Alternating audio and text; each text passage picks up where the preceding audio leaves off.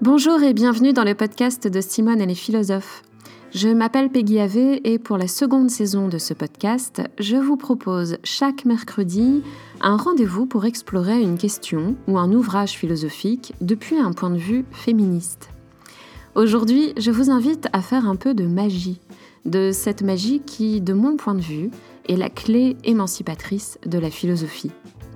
Je vous invite à transformer un cliché en concept à creuser le sens d'un mot qui a longtemps servi et sert encore, à mépriser ce qui serait féminin, trop féminin, pour être philosophique.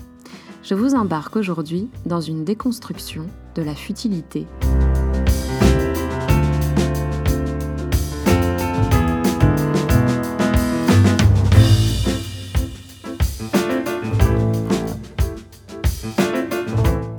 C'est une pratique sexiste extrêmement ordinaire et partagée que de repérer dans le discours ou l'attitude d'une femme un détail sur lequel on focalisera l'attention, parfois même sans en avoir conscience, un détail qui nous incitera à penser et ou à raconter qu'elle ne mérite pas d'être prise au sérieux. Autrement dit, on cherche alors à traquer, euh, là encore une fois sans s'en rendre compte, ce qu'on qualifiera de futile pour discréditer de façon quasi systématique une parole, une action ou une personne. L'un des effets de ce conditionnement s'observe très nettement dans l'autocensure qu'on peut exercer sur soi-même.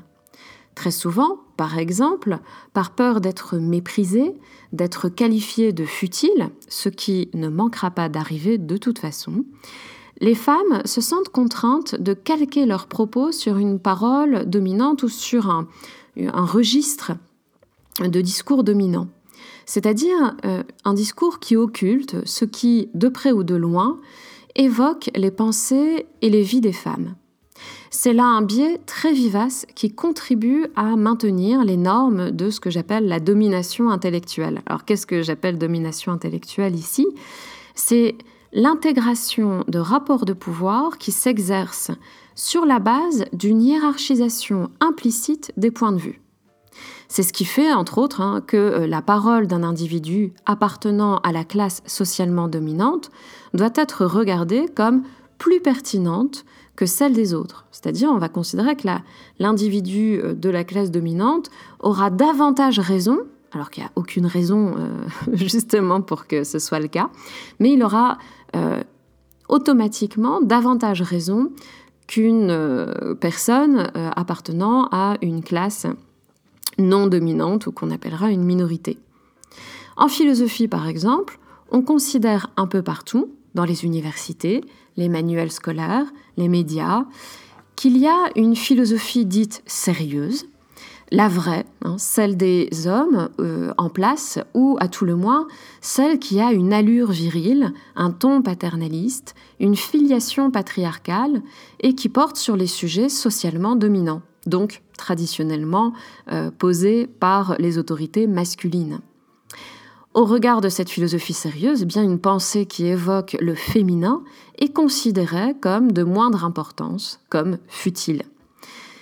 Et pourtant, il me semble assez clair que dès qu'on s'intéresse très concrètement à tout ce qui est, là aussi très concrètement, source de vie, source de joie, on tombe sur des sujets qu'on qualifie ordinairement de futiles. C'est d'ailleurs ce qui peut nous, nous conduire à cet étrange paradoxe qu'une philosophie sérieuse euh, aura plus de chances euh, d'être convaincante si elle est déprimante. Hein. Vous avez plus facilement raison si euh, vous avez un propos qui est désespérant, parce que si vous voulez vous refuser à évoquer des choses futiles, bah, vous passerez à côté de, tout ce qui, euh, précisément, euh, est du domaine du soin, de la vie, de la joie, etc.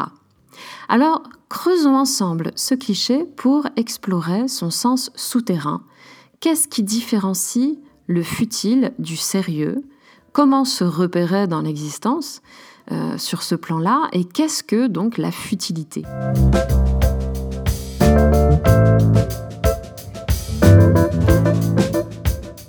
Commençons par le sens lexical, celui qu'on trouvera euh, ordinairement dans les dictionnaires. À ce premier degré d'analyse, la futilité, c'est ce qui qualifie une chose ou un détail de cette chose qu'on considère comme sans importance.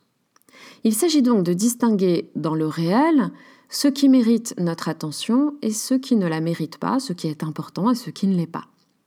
Conjointement, par extension, on va qualifier de futile une personne qui se soucie de choses futiles, c'est-à-dire qui accorde de l'importance à des choses qui n'en ont pas.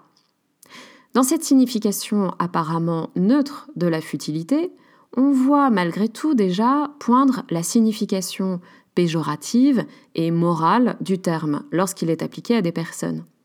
Et c'est important de le repérer parce que ce qui est futile n'est pas seulement sans importance. C'est pour ça que le futile n'a pas le même sens que l'anodin, par exemple.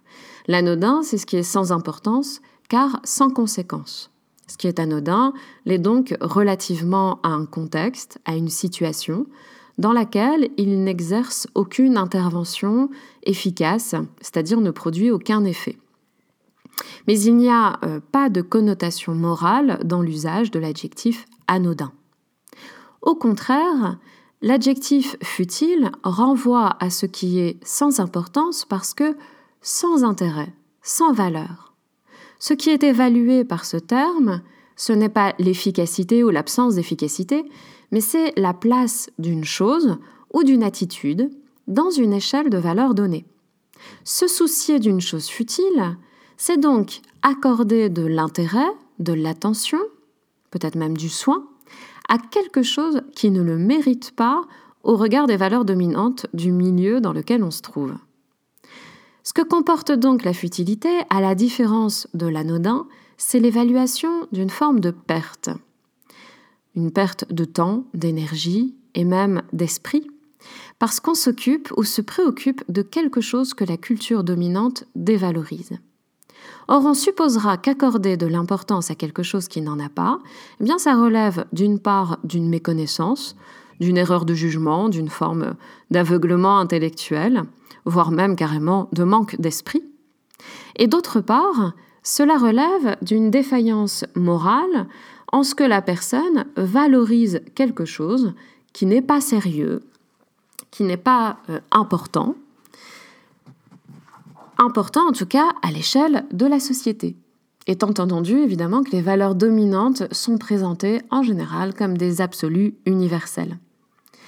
Mais euh, me direz-vous sans doute, nos sociétés accordent une grande importance au divertissement, c'est-à-dire à tout ce qui n'est pas sérieux et tout ce qui occupe nos esprits avec des choses amusantes.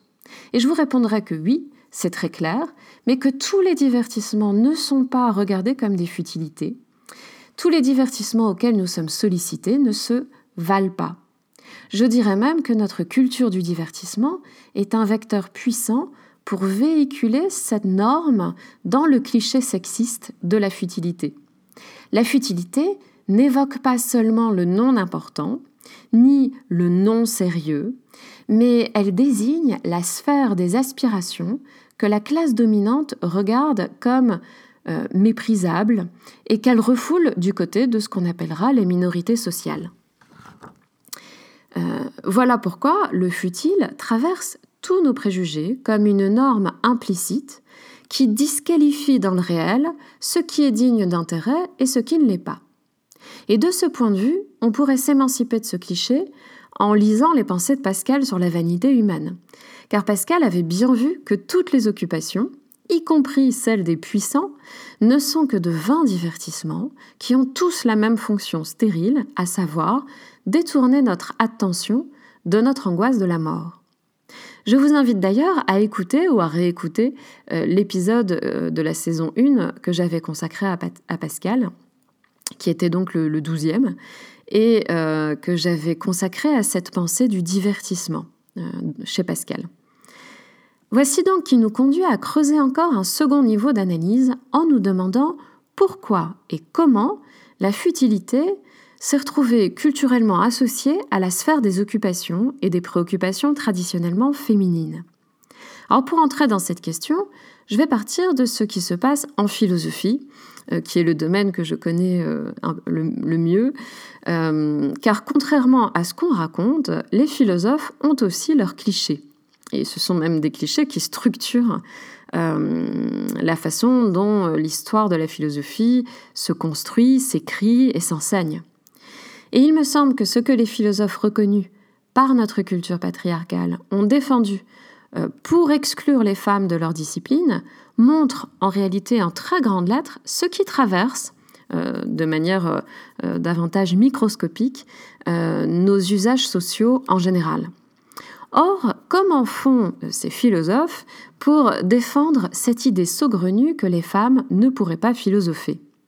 Eh Bien, il s'agit en général pour eux de qualifier justement de futile tout ce qui concerne les vies des femmes, c'est-à-dire aussi bien les tâches domestiques, euh, ce travail euh, répétitif euh, et gratuit que la femme exerce au sein du foyer, aussi bien donc ces tâches domestiques que les loisirs auxquels les femmes s'adonnent traditionnellement. Et une fois qu'on a affirmé avec autorité euh, que ce sont là des occupations futiles, eh bien la procédure la plus courante hein, chez ces philosophes euh, de notre tradition, euh, elle est assez simple. Hein. Ils en infèrent que les femmes n'ont pas la rationalité dont les hommes sont pourvus. et voilà, le, signe, c'est qu'elles ont, ont des, occupations futiles. Alors par exemple chez Platon, on trouve à la fois la critique de la cuisine, qui est un, art trompeur qui privilégie ce qui est bon au goût, à la différence du médecin qui, lui, a la science de ce qui est réellement bon pour la santé. Et on trouve aussi une critique de la femme musicienne, qui est une figure un peu récurrente euh, justement dans les textes de Platon. Euh, une critique de la femme musicienne qu'on chassera des banquets pour pouvoir y, philosopher euh, entre hommes. Euh, c'est une référence donc qui revient plusieurs fois et je mettrai sur le site un lien euh, vers un article intéressant sur ce point justement, un article de Jeanne-Marie Gagnebin euh, qui est accessible en ligne, qui creuse cette question.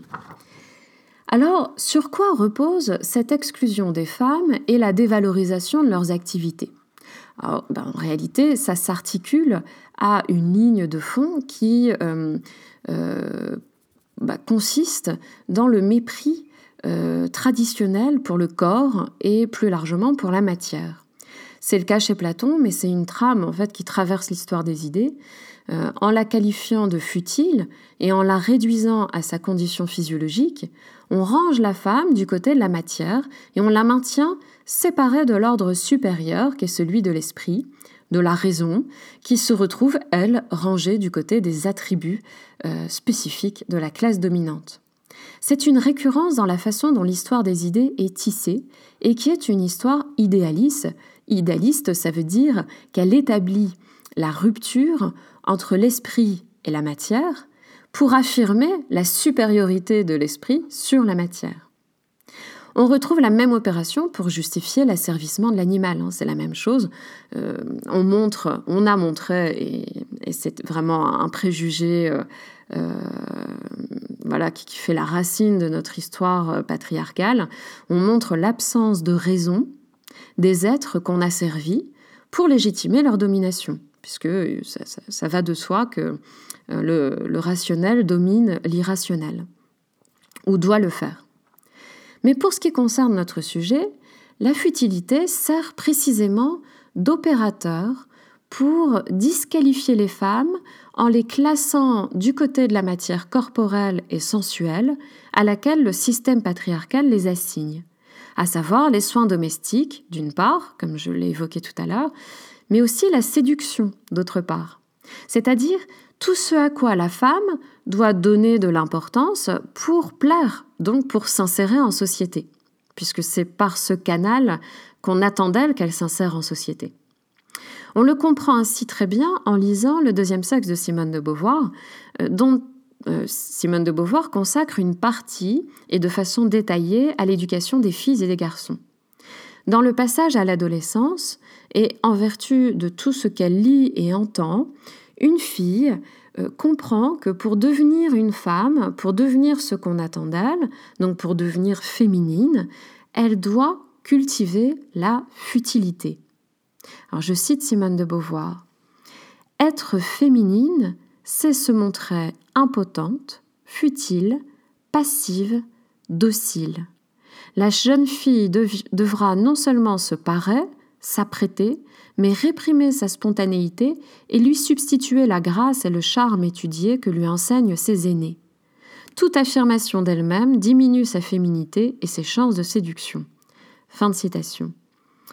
Alors je m'en tiens à ce passage, mais je vous invite à lire l'ouvrage et, si cela vous intéresse, j'espère pouvoir me concentrer justement dans un épisode euh, ultérieur, euh, me concentrer sur la thèse philosophique du deuxième sexe que l'on connaît trop peu à mon avis. Mais alors je reviens sur la citation. Être féminine, c'est se montrer impotente, futile, passive, docile.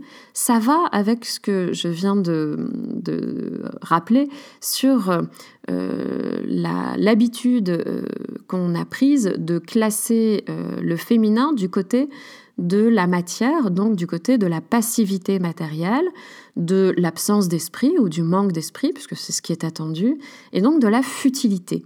Bref, les filles grandissent avec l'idée qu'elles doivent plaire et que pour plaire, elles doivent coller à un certain type de femmes et pour cela souscrire à un certain nombre d'intérêts, d'attitudes, de pratiques qu'on appelle futiles. L'intelligence libre et sérieuse d'une femme étant présentée comme une menace pour la domination masculine, il faut la refouler euh, ou la masquer pour avoir des chances de séduire, donc de correspondre à l'idéal féminin. Alors c'est aussi pour cela que euh, bah, ça peut être très éprouvant pour les femmes d'avoir à se sentir féminine, d'avoir à cultiver des aspirations qui ne collent pas avec leurs aspirations réelles. Et au contraire, euh, les garçons apprennent à s'identifier aux héros dont le projet ne se cantonne pas à la vie amoureuse, euh, vie amoureuse et ou conjugale, qui ne sera pas un frein à leur affirmation et à leur réalisation personnelle. Donc les garçons n'ont pas à réprimer leur indépendance d'esprit pour incarner euh, l'héroïsme auquel ils ont à s'identifier pour se construire. Alors Simone de Beauvoir montre à quel point il s'agit là d'une acculturation, d'un conditionnement, et c'est cette acculturation qu'elle vise dans la fameuse phrase ⁇ On ne naît pas femme, on le devient ⁇ mais justement, son travail consiste à déconstruire ce qu'on a toujours considéré comme naturel chez la femme, et entre autres justement cette prédisposition à la futilité, et vous trouverez cela presque partout dans les textes que les philosophes traditionnels consacrent aux femmes, hein, cette prédisposition à la futilité, euh, qui euh, bah, voilà, est, nette dans le fait qu'elles n'ont même pas de raison ou elles en manquent. Alors, y compris chez des philosophes comme Kant, pour qui la raison est présente en tout être humain, donc c'est quand même le philosophe vraiment euh, qu'on identifie à l'idéal de penser par soi-même, l'idéal universel de, penser par soi-même. Mais cela dit, même chez Kant, la moitié de l'humanité que représentent les femmes euh, est naturellement destinée à cultiver l'art de plaire et euh, de cultiver toutes ces futilités euh, que l'art de plaire comporte. Et elles doivent par là soigneusement éviter de faire de la science et de la philosophie pour Kant. Mais me direz-vous peut-être, là encore, tout ceci est contradictoire. On élève les filles en valorisant auprès d'elles tout un tas de choses futiles, et en même temps on les mépriserait dans l'espace public pour leur futilité Eh bien oui, ce n'est pas si surprenant car euh, quand vous touchez à une norme, vous touchez toujours à euh, des injonctions contradictoires. Donc euh, à des contradictions desquelles il est justement impossible de sortir, sauf en les assumant. Et c'est ça qui fait que la norme fonctionne. C'est en vertu de cette contradiction que si une femme est entre guillemets féminine, c'est-à-dire qu'elle rentre dans la configuration euh, normée de ce qu'on attend des femmes dans le modèle patriarcal, elle sera discréditée dans les discussions et dans l'espace public pour sa futilité. Et si elle manque de futilité, elle manquera de féminité, et c'est une forme de dissidence qui l'exposera aussi à la condamnation, à la suspicion ou à l'humiliation. Alors c'est pourquoi, à un troisième niveau d'analyse, on peut euh, inverser ce qu'on vient de voir avec Simone de Beauvoir en envisageant les choses autrement, ou alors de manière peut-être encore plus euh, euh, radicale. Il s'agirait alors de considérer qu'il n'y a pas de futilité en soi, une futilité à laquelle on confinerait les femmes, parce que ça supposerait qu'on utilise, qu'on ait déjà un absolu euh, de la futilité et qu'on puisse ensuite y ranger les femmes, mais d'envisager plutôt qu'on utilise le mot futile pour mépriser tout ce qui est délégué aux femmes par un jeu de contraintes sociales. C'est ce qui explique que, voilà, à partir du moment où on a affaire à un divertissement masculin, à, un détail euh, masculin, eh bien, on ne va pas lui, apposer euh, l'étiquette de la futilité. Comme le résume Annie Leclerc dans Paroles de femmes, dont j'ai déjà parlé euh, dans l'épisode précédent et dont je reparlerai de manière beaucoup plus approfondie dans un épisode ultérieur, si c'est une affaire de femmes, c'est une affaire sans intérêt. C'est la citation d'Annie Leclerc. Il me semble que les choses s'éclairent beaucoup prises sous cet angle. Car qu'est-ce qui justifie donc que euh, le foot, par exemple, un divertissement représenté comme masculin, je ne dis pas qu'il est euh, masculin, je dis qu'il est représenté comme majoritairement masculin, euh, ne soit pas considéré comme un loisir futile, alors que les loisirs créatifs, représentés comme majoritairement féminins, le sont. Qu'est-ce qui fait qu'on prêtera euh, d'emblée euh, des intentions futiles, donc méprisables, à une femme euh, par exemple, lorsqu'elle arrive en retard à un rendez-vous, on va dire qu'elle a forcément passé plein de temps à se préparer, plutôt qu'à un homme auquel, peut-être plus spontanément, on accorderait le sérieux d'être trop sollicité pour être à l'heure, par exemple, d'être trop pressé parce qu'il réussit, des choses comme ça on l'accusera moins rapidement de, euh, on le soupçonnera moins rapidement de futilité. Dans le même état d'esprit, euh, bon bah voilà, une, femme bien apprêtée euh, passera facilement pour futile, alors qu'un homme bien apprêté passera pour sérieux, doté de leadership, euh, une femme soucieuse de ranger son intérieur passerait euh, plus facilement pour futile, puisque ranger n'est pas intéressant, alors qu'un homme ayant un souci similaire pourrait passer pour euh, raffiné, moderne ou hospitalier, etc. Dans une perspective féministe, repenser la futilité, c'est en fait rompre avec ce discrédit automatique qu'on lui prête traditionnellement et donc c'est revaloriser tout ce que notre culture patriarcale juge sans intérêt. Alors pas seulement pour le plaisir de contredire, euh, c'est pas pas ça l'intérêt, c'est qu'en fait ça nous conduit à revaloriser euh, la vie, la jouissance de la vie pour toutes et pour tous, revaloriser euh, tout, tout ce qui dans le réel est jusqu'alors méprisé. Dans l'ouvrage que je viens de citer, Annie Leclerc prend justement à bras le corps ce contre-pied. Ce ne sont pas les tâches domestiques, les gestes de soins, le goût pour la beauté et autres activités censées être féminines, donc méprisables, qui sont futiles. Au contraire, à condition de ne pas être surchargées, ce sont des activités qui procurent une satisfaction immédiate mais elles sont méprisées par notre culture qui privilégie la course au profit et au pouvoir. Je cite Annie Leclerc Plus la jouissance est rieuse, désintéressée, hors du projet, de l'entreprise, de la conquête et du faire, et plus vous la couvrez de votre immense dédain. La dévalorisation des occupations et des préoccupations que prennent en charge les femmes n'est que la marque d'un dédain pour tout ce qui n'entre pas dans la logique patriarcale du pouvoir, de la conquête, du contrôle ou tout ce qui voudrait euh, troubler cette logique. Alors, comment redéfinir la futilité si on veut se débarrasser de ce dédain misogyne? Je vous invite à penser la futilité en fait comme la caractéristique de ce dont on n'a pas encore su voir l'intérêt par conditionnement culturel. C'est-à-dire, euh, je vous invite à euh, penser ce qu'on juge indigne d'être important, et euh, de le penser euh, en s'imaginant qu'en fait, ce qui est futile, c'est ce qui appelle notre attention, notre reconsidération, notre curiosité. Donc la futilité est en fait un appel à l'étonnement, euh, un appel à l'observation, un peu comme si voilà on se retrouve à être détective du réel et eh bien on ne passe plus à côté de ces détails futiles euh, en détournant le regard, mais précisément ce sont ces détails futiles qui vont nous intéresser parce qu'on va y repérer ce qui est important. Et comme il y a une vraie joie à découvrir l'intérêt des choses qui nous entourent, à retrouver cette curiosité, cette ouverture que le mépris euh, prétendument sérieux interdit, il me semble que c'est en cultivant une attention approfondie et questionnante pour les choses dites futiles qu'on peut nourrir euh, une forme de joie au quotidien. Et bien souvent, on découvre euh, que ces soi-disant futilités sont éminemment significatives, politiquement, moralement, humainement significatives.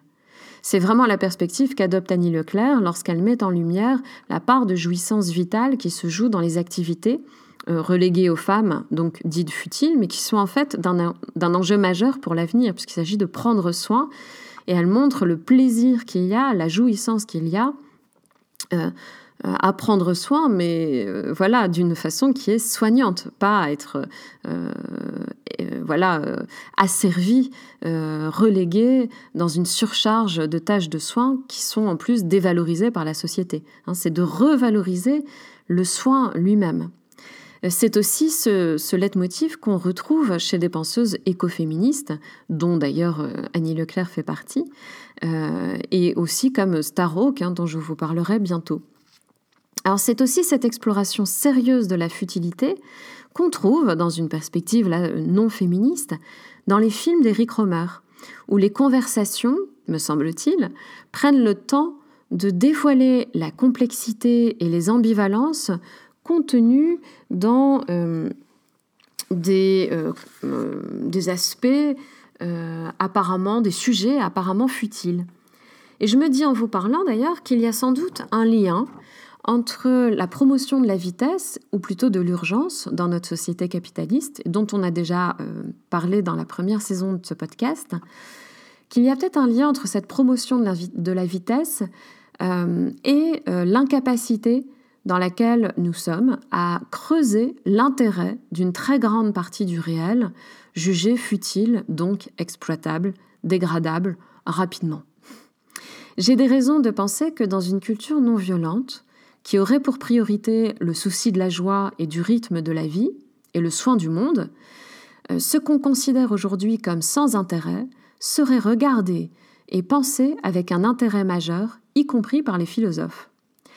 Je vous invite donc à vous exercer à regarder autrement les choses qu'on vous a présentées comme futiles au cours de vos vies.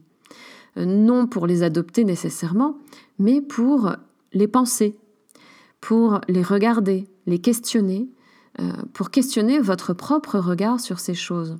Donc, pour se mettre à penser ce qui a été impensé, puisqu'en fait, ce qu'on a qualifié de futile est en réalité euh, ce qu'on a refoulé et ce qui a été euh, considéré comme de moindre importance, donc ne mérite pas d'être pensé. Et eh bien en fait, je vous invite à penser ce que on vous a présenté comme ne méritant pas d'être pensé. C'est ce qui, ça, va sans doute vous conduire aussi à euh, questionner vos propres autocensures construites sur l'étiquetage de la futilité. Je vous invite donc en fait à inverser la vapeur. Lorsque vous vient l'idée de quelque chose euh, qui n'a pas d'intérêt, euh, lorsqu'il vous vient l'idée que tel détail ne mérite pas l'attention, que telle personne ne mérite pas d'être écoutée ou que tel propos ne mérite pas d'être pensé, eh bien je vous suggère de vous arrêter et d'envisager le contraire. De regarder la chose, la situation ou la personne comme une très précieuse occasion de vous étonner, de vous questionner et d'en apprendre plus sur vous-même et puis plus largement sur l'art d'être humain. Si vous voulez recevoir le texte de cet épisode, accéder à tous les articles du site, recevoir ma newsletter hebdomadaire, participer à notre prochaine rencontre en live le mercredi 30 septembre où je répondrai à vos questions, et si vous voulez soutenir plus largement le travail de production et de recherche de Simone et les philosophes, il suffit de vous rendre sur simoneetlesphilosophes.fr, de cliquer sur le club de Simone et de vous abonner vous recevrez immédiatement des nuées d'ondes de gratitude sur vous et ce n'est pas un détail futile. Par ailleurs, si cet épisode vous a plu, si vous voulez m'encourager, n'hésitez pas à le partager et à lui mettre des étoiles sur la plateforme audio que vous utilisez, ça permettra à d'autres personnes de le découvrir plus facilement. Le générique que vous entendez est le magnifique morceau Georgian Mood de Masha Garibian, dont je vous invite à découvrir le travail, à écouter. Euh, et je la remercie très chaleureusement de contribuer à la qualité de ce podcast par sa musique. Je vous retrouve mercredi prochain et d'ici là, prenez soin de vous.